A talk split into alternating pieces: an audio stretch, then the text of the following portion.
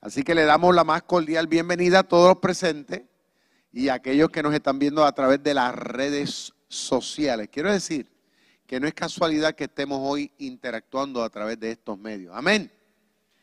Hay una palabra que quiero compartir con todos ustedes. Está en Mateo capítulo 15, verso 1 en adelante. Mateo 15, del 1 en adelante. Entonces se acercaron a Jesús ciertos escribas y fariseos de Jerusalén, que le dijeron, ¿por qué tus discípulos quebrantan la tradición de los ancianos? ¿Por qué no se lava las manos cuando comen pan? Respondiendo él les dijo, ¿por qué Dios ¿Por qué, perdón, por qué también vosotros quebrantáis el mandamiento de Dios por vuestra tradición? Porque Dios mandó diciendo, honra a tu padre y a tu madre. Y el que maldiga al padre o a la madre, muera irremisiblemente. Pero vosotros decís, cualquiera que diga a su padre o a su madre, es mi ofrenda a Dios. Todo lo que pudiera ayudarte, ya no ha de honrar a su padre o a su madre. Así habéis invalidado el mandamiento de Dios por vuestra tradición. Hipócritas, bien profetizó de ustedes Isaías cuando dijo, este pueblo de labios me honra, mas su corazón está lejos de mí. Pues en vano me honran, enseñando como doctrina mandamiento de hombres y llamando así a la multitud les dijo, oíd de entender. No lo que entra en la boca contamina al hombre, mas lo que sale de la boca, esto contamina al hombre. Entonces, acercándose sus discípulos le dijeron, ¿sabes que los fariseos ofendieron cuando te oyeron esta palabra? Pero él respondiendo le dijo, toda planta que no plantó mi Padre Celestial será desarraigada. Dejadlos, son ciegos, guías de ciegos. Y si el ciego guiare al ciego, ambos caerán en el hoyo. Respondiendo Pedro le dijo, explícanos esta parábola. Jesús le dijo, también vosotros sois sin entendimiento. ¿No entendéis que todo lo que entra en la boca va al vientre y es echado en la letrina? Pero lo que sale de la boca, del corazón sale y esto contamina al hombre.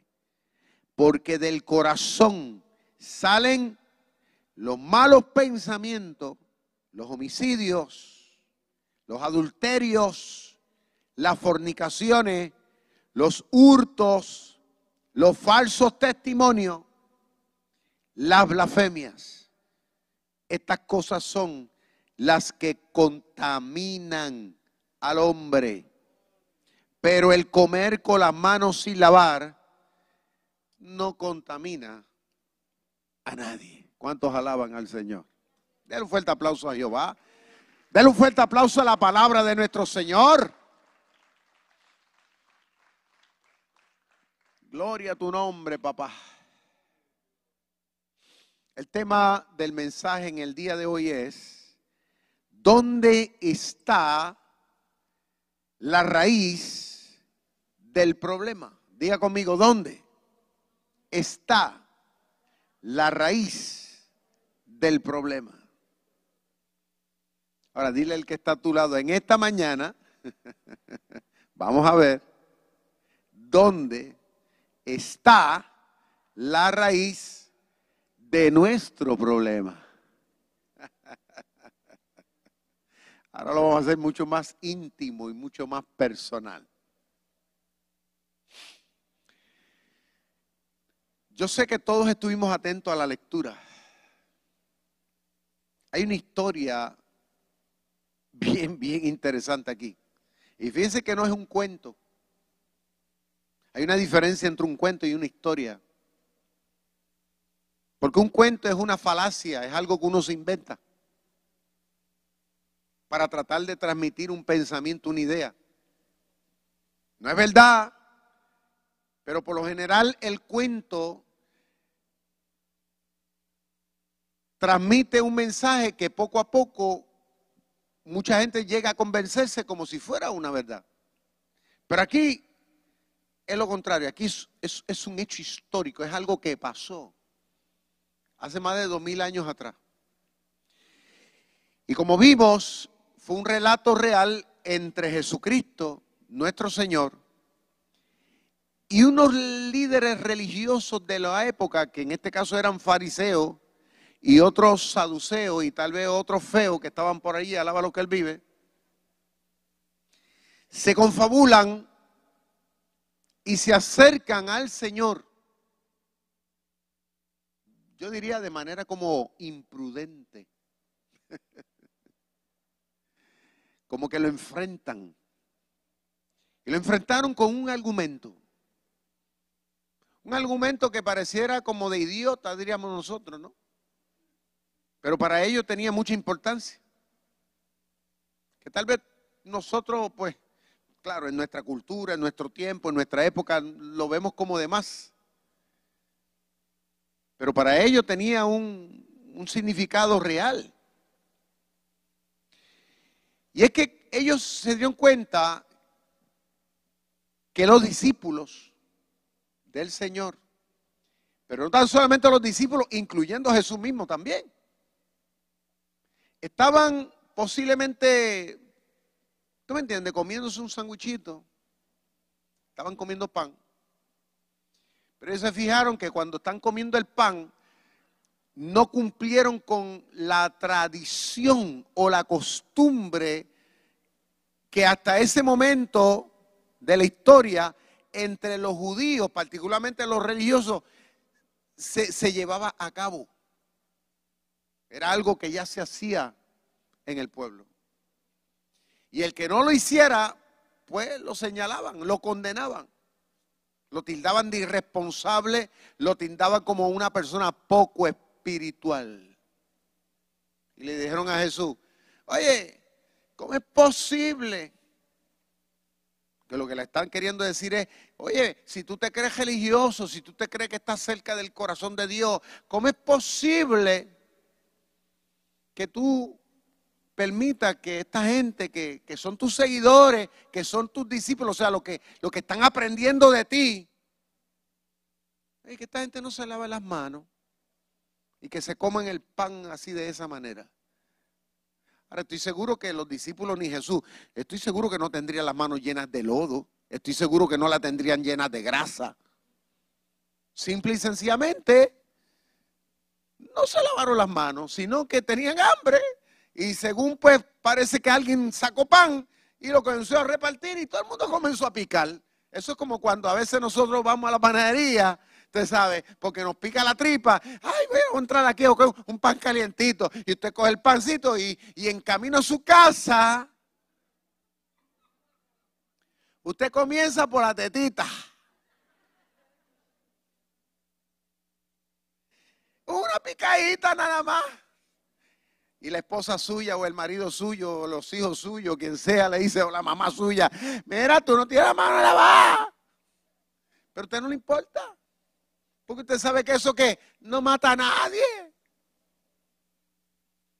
Usted lo que quiere es... Eh, eso fue lo que pasó en ese momento. Pero para esta gente, para estos líderes religiosos, fue un issue bien importante. Ahora uno diría, ah, es que ellos estaban queriendo coger a, Jesús y lo estaban queriendo entrampar. Era mucho más que eso.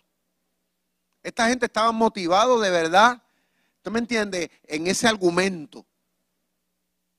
¿Por qué? Porque desde pequeño a ellos se les había enseñado, se les había inculcado la importancia de lavarse bien las manos. Tanto así que se lavaban las manos ocho veces sin exagerar, ocho veces hasta los codos. Era la costumbre.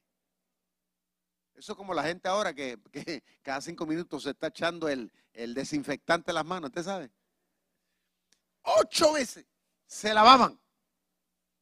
Ah, y que conste, se aseguraban de que la gente los viera. Para que nadie pensara que, usted sabe, ellos estaban haciendo las cosas desordenadamente. O sea, el orgullo de ellos era que la gente viera que esta gente se alzaba, la, se enrollaba las mangas y que sacaban de, y ahí se lavaban y se lavaban y se lavaban. Y usted me entiende, para que la gente viera que ellos estaban en una condición de pureza. Ahora la Biblia, desde el Génesis, vemos que Dios particularmente en el libro de, Levítico, de Números y todos estos libros de la Biblia, del libro de Deuteronomio, vemos que Dios cuando constituye a la nación de Israel, también le da unas leyes, le da unas ordenanzas que inclusive habían cosas que hablaban acerca del aspecto sanitario, de cuál debía ser la costumbre que ellos debían ejercer para, usted, me entiende, mantenerse sano y tanto físicamente, pero también espiritualmente. Dios había dicho muchas cosas. Pero el problema fue que estos líderes religiosos, en el transcurrir del tiempo, habían caído en lo que muchos hoy día también caen. Y es que ellos comenzaron a reinterpretar la palabra o los mandamientos que se habían establecido en una ocasión.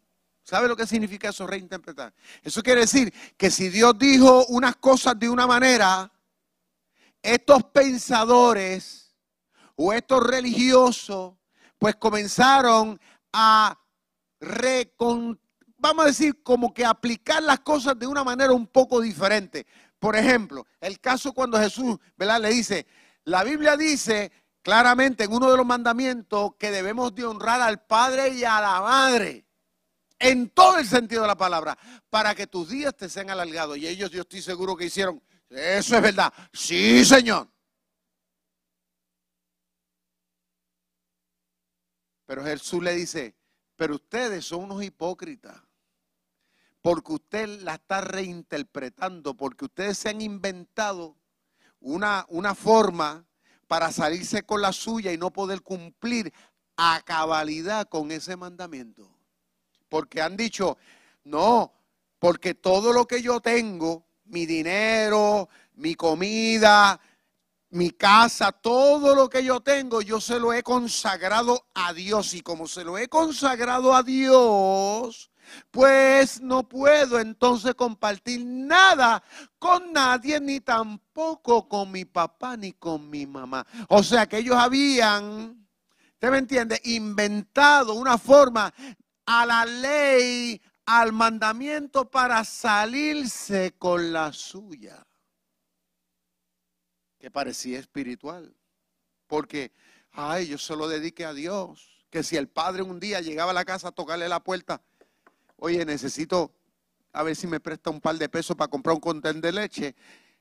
Ellos podían decirle, no, ya yo le di, consagré todo mi dinero a Dios. Como se lo consagré a Dios, yo no te puedo dar nada a ti. Entonces el padre tenía que, que quedarse callado, irse caminando, pasar hambre, porque su hijo ahora decía que todo le era consagrado a Dios. Jesús, en otras palabras, comenzó a desenmascarar. Y le dice, ustedes son unos hipócritas. Porque ustedes están tratando de envolver a la gente en unas cosas que no son verdad. En otras palabras, ustedes están tratando de reinterpretar las cosas de Dios.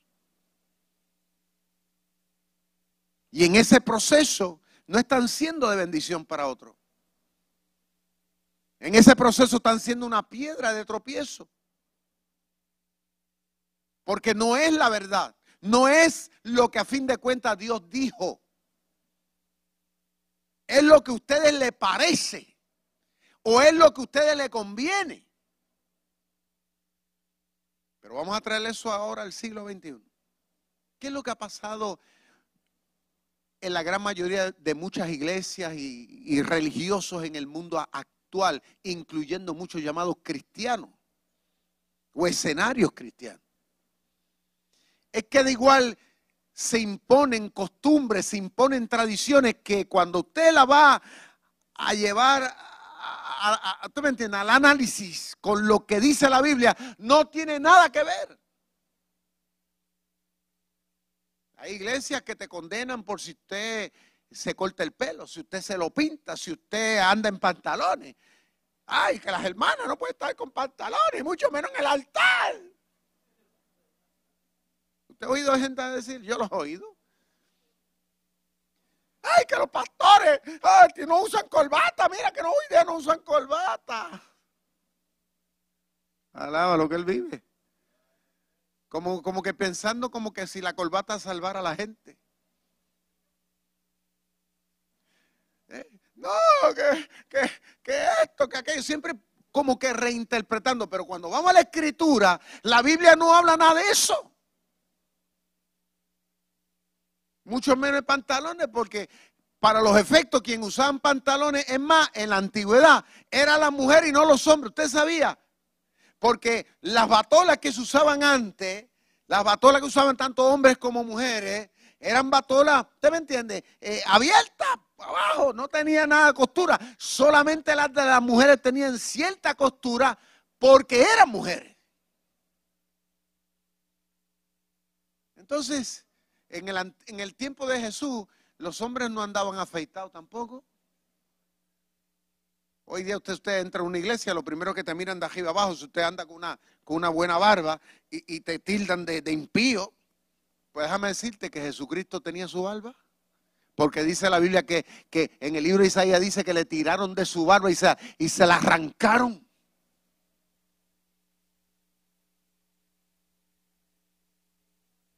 Hoy día, el mundo en el que vivimos actúa igual que esos religiosos tratando de,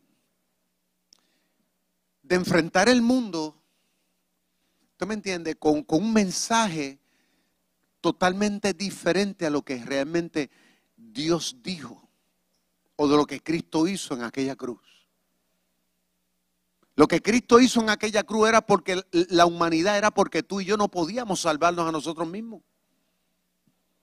somos incapaces de alcanzar la justicia por obras humanas. Por eso es que Él vino y entregó su vida por los pecadores, inclusive cuando le abofetearon y lo martirizaron, dijo, perdónalos. Porque no sabe lo que hace. O sea, si, Dios hubiera entendido que nosotros teníamos la capacidad de podernos salvar, definitivamente no hubiera venido como lo hizo a este mundo. Pero vino precisamente porque el hombre es incapaz de poder vivir conforme a la justicia divina.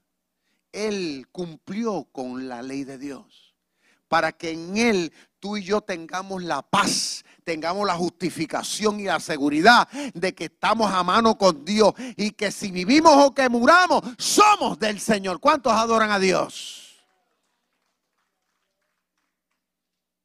Pero estos hombres religiosos estaban poniendo de traba al mundo que si no se lava las manos, que si aquello, que si lo otro, que si pito, que si flauta. Y cuando vamos a la Biblia nos damos cuenta que no tiene nada que ver con eso.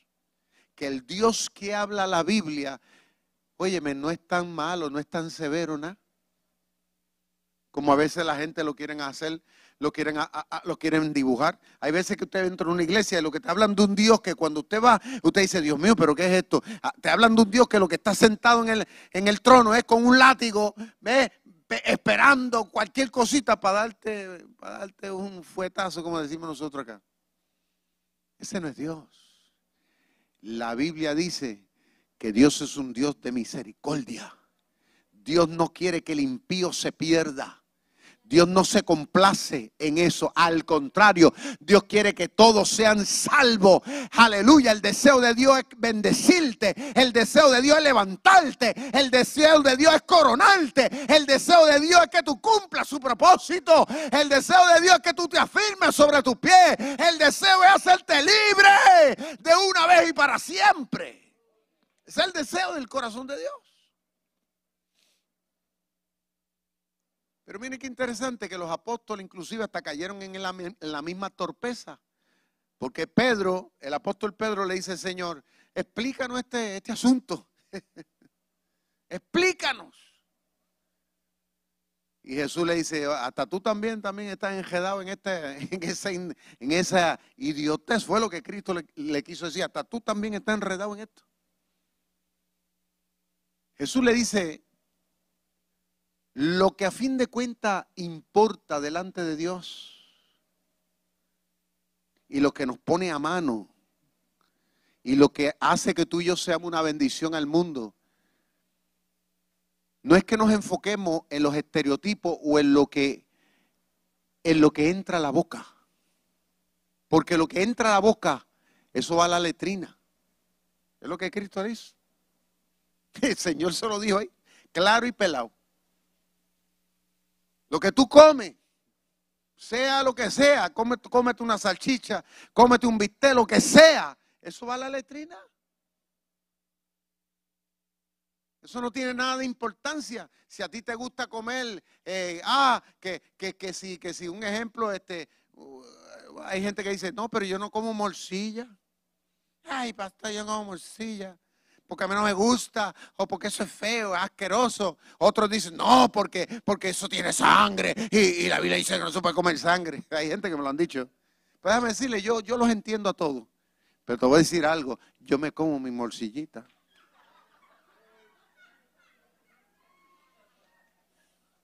Y si es de a la negrita, mejor. Tostadita. Con un pedacito de pana en escabeche. Alaba lo que él vive. ¿Sabes qué? Eso no te va a hacer más ni menos. Delante de Dios y al mundo.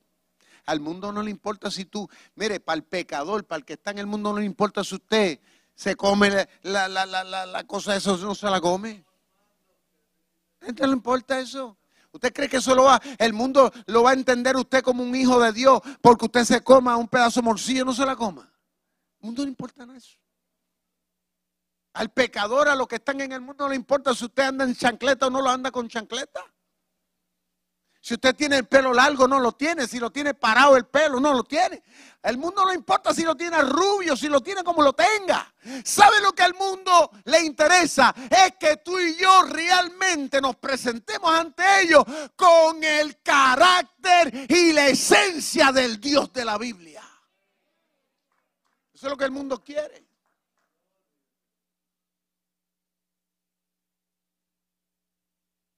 Interesante que Cristo le dice a esta gente y le dice a los apóstoles, no sean sin entendimiento. Porque ellos estaban lamentablemente haciendo algo y es que estaban invalidando. ¿Sabe lo que significa invalidar? Invalidar significa que le estás quitando la autoridad a lo que realmente es importante, a lo que realmente Dios dijo. Y en el mundo que estamos viviendo, en los escenarios religiosos se, se, predica y se enseñan y se practican cosas que realmente no son la verdad. Cuando las personas entran por una iglesia o entran por unas puertas como esta, la gente lo que quiere es ver el corazón de Dios aquí. La gente lo que quiere ver es gente real. Particularmente los jóvenes. La gente no quiere maquillaje, la gente no quiere apariencia. Por ejemplo, yo, yo, a mí no me importa, a mí lo que me importa es que esa persona verdaderamente me muestre el carácter de Dios. Yo nunca me olvido, hace muchos años, yo fui invitado a una actividad en el área metropolitana aquí en Puerto Rico y mi esposa y yo fuimos, hicimos el viaje para allá. Y cuando entramos a esta congregación, entramos muy motivados, ¿no? Por, por la actividad que, que, a la cual nos habían invitado. Pero la sorpresa de nosotros fue desde que, desde que entramos por la puerta. Nos sorprendimos mucho de ver el trato de la gente para con nosotros. Pues mi esposa tiene el pelo rubio, sabe, y todo esto. Entonces, pues yo iba así como cualquier hijo de vecino, no iba con corbata tampoco. Pero desde que entramos notamos que las personas no nos querían saludar. Nos trataron como si hubiéramos sido las personas más malas, más sinvergüenza del mundo. Y me acuerdo que nos sentamos y, y no nos dimos cuenta, era que las mujeres se sentaban en un lado y los hombres se sentaban en otro. Pero nos sentamos juntos. Pues somos matrimonio. La Biblia dice que lo que Dios une no lo separa el hombre. Pero ellos querían separarnos. Y yo recuerdo que allí no nos, no nos presentaron, no nos saludaron, bueno, nos, nos trataron como las personas más impías. Se terminó el evento, igualmente nadie se acercó, nosotros nos sentimos totalmente rechazados, nos montamos en el carro y cuando nos íbamos de camino, yo le digo a mi esposa, qué tristeza pensar que si nosotros hubiéramos sido unas personas del mundo con una necesidad de Dios, de una necesidad de un abrazo, de necesidad de una palabra de que Dios te bendiga, de que alguien viniera, me pusiera la mano y me, hiciera la oración. Si hubiéramos nosotros sido ese tipo de persona, hubiéramos salido sumamente decepcionados de ese lugar, que tiene apariencia de Dios, que tiene apariencia de cosas religiosas, pero está muy lejos de la verdad. La pregunta es, ¿dónde está la raíz del problema? Jesús le dice a esta gente, la raíz del problema no está en los estereotipos, no es en lo que ustedes creen como cosa importante. Jesús le dijo, la raíz del problema está aquí adentro en el corazón.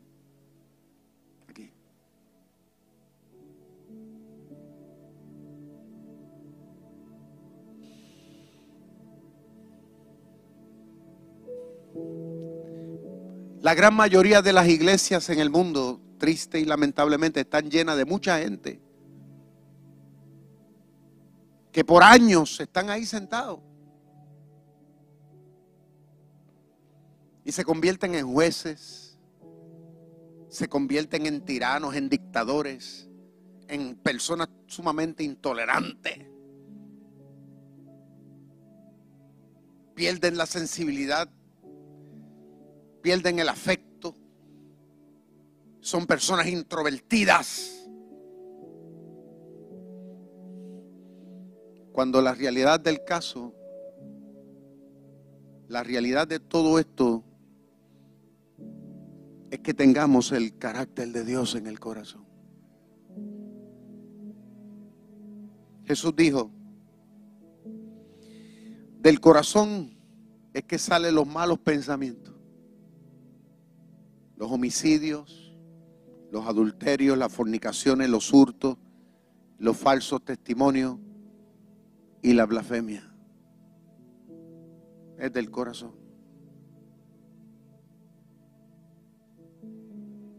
Nosotros no vamos a poder cambiar el mundo para bien. Escuche esto, varón, mujer, dama, caballero, niño, joven. Escuche esto. Nosotros no vamos a poder cambiar a nadie. Usted no va a cambiar a su esposa, a su esposo, a sus hijos, a su comunidad, a sus vecinos, a los países, no los vamos a cambiar enfocándonos en cosas que realmente Dios no nos llamó a enfocarnos. Para que el mundo cambie para bien, primero tenemos que cambiar nosotros.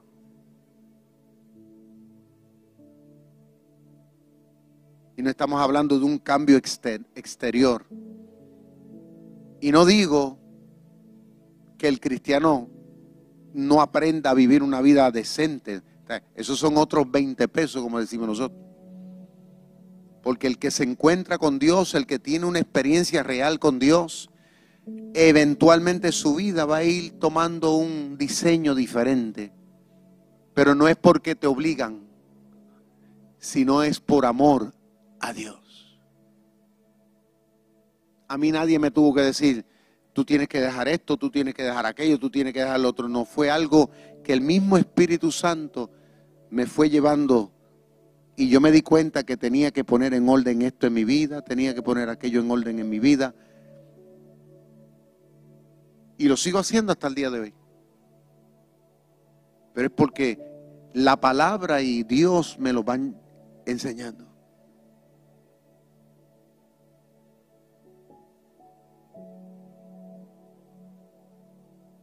Jesús le dijo, es del corazón de donde sale. Puerto Rico está en uno de sus mejores momentos. Uno de los mejores momentos para nosotros hacer esa diferencia. Para demostrarle al mundo realmente el carácter y el corazón del Señor. Si nosotros queremos cada una de estas sillas llena de gente, si queremos ver a nuestra familia aquí, no los juzguemos, no los critiquemos, no le hagamos la vida de cuadrito, no le pongamos piedra de tropiezo, porque Dios no quiere eso. Dios quiere que nosotros seamos un ejemplo para ellos. Qué bonito hubiera sido si en aquel momento aquellos líderes religiosos hubieran llegado donde Jesús y le hubieran puesto más atención a las palabras que él estaba hablando o a lo que él estaba haciendo que estaba sanando a la gente. Hubieran sido bendecidos ellos y el mundo hubiera sido bendecido. Pero ellos se enfocaron en, en una tontería, en algo que no tenía importancia a fin de cuentas. Y eso, ahí es donde reside el problema muchas veces de nuestra falta de crecimiento espiritual en la vida de muchos cristianos. ¿Por qué no logramos crecer en los caminos de Dios y no logramos cumplir efectivamente el propósito de Dios? ¿Por qué no logramos realmente impactar al mundo? Porque nos estamos enfocando en tradiciones y en costumbres humanas. Yo creo que es tiempo de, de volver a empezar. Vamos a enfocarnos y vamos a preguntarnos cómo Jesús haría las cosas. Es la pregunta que yo me estoy haciendo. Víctor Vázquez Toledo, en este tiempo, ¿cómo hablaría el Señor? ¿Cómo trataría a la gente?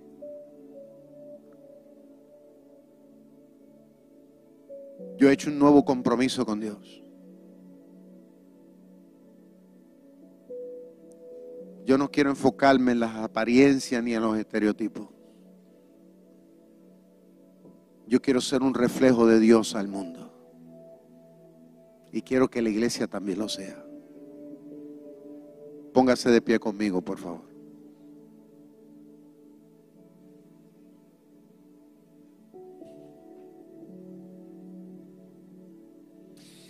Ponga su mano derecha sobre su corazón.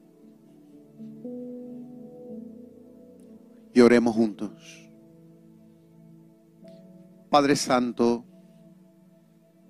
en esta mañana, Señor amado, nos humillamos ante tu presencia y te pedimos perdón.